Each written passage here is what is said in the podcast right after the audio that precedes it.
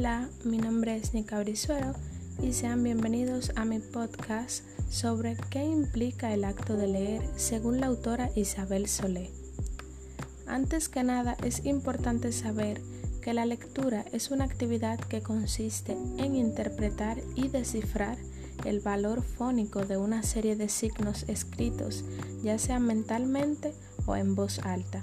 Esta se caracteriza por la traducción de símbolos o letras en palabras y frases dotadas de significado. En cambio, la comprensión lectora es la capacidad de entender lo que se lee, tanto en referencia al significado de las palabras que forman un texto como con respecto a la comprensión lectora.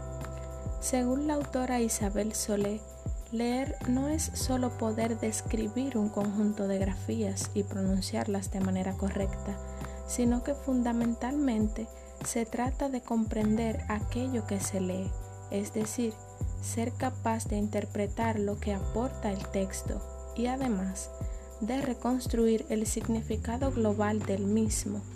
Esto implica identificar la idea principal del texto que de cierta forma quiere comunicarnos el autor el propósito que lo lleva a desarrollar dicho texto y la estructura que emplea.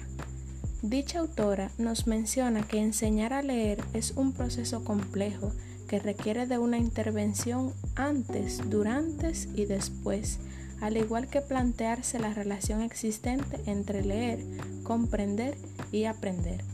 Para concluir, algunas de las interrogantes que Isabel Solé estableció para ayudar a la comprensión lectora fueron las siguientes. ¿Qué tengo que leer? ¿Por qué tengo que leer? ¿Y para qué tengo que leerlo? Esto fue todo, espero que les haya gustado, muchísimas gracias.